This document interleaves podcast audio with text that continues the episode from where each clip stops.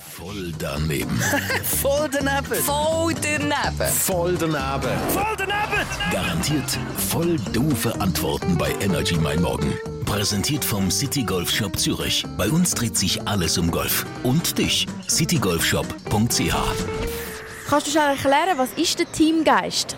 Also Teamgeist ist, dass man, also dass man in der Gruppe einen Geist beschwört. Es gibt immer noch viele Menschen, die glauben an Teamgeist. Wie siehst du das?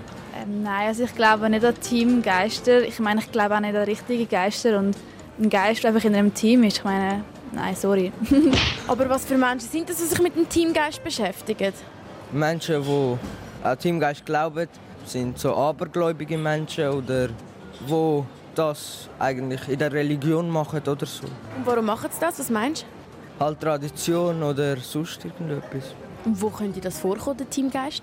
Ich würde sagen, in den Schlössern oder in den Burgen kommt Ti- Teamgeist vor. Voll daneben.